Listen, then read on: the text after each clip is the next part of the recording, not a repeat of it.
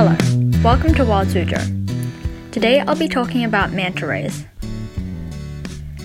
In almost every movie or documentary about the ocean, a manta ray will appear in it. They are giant, majestic sea creatures and are quite friendly. You can find the manta rays in the Indian, Pacific, and Atlantic Oceans. They like to live in tropical and subtropical places, or warmer waters. They are generally solitary creatures and don't hunt or live in packs. They also don't compete much except with other kinds of rays. Manta rays eat food particles from the ocean, such as microplankton and tiny fish. They don't have teeth, so they swim around and funnel out the water. Manta rays don't have many predators, but they do have a few. They include killer whales and some big sharks.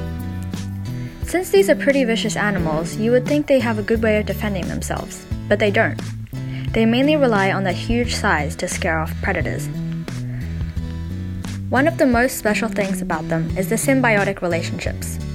They are friends with another kind of animal called the cleaner fish. The cleaner fish will eat the bacteria off of the manta ray, and the cleaner fish gets food.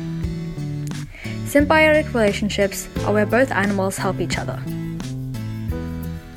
What do you think about the manta ray's special relationships with the cleaner fish? What other animals have relationships with others where they both help each other?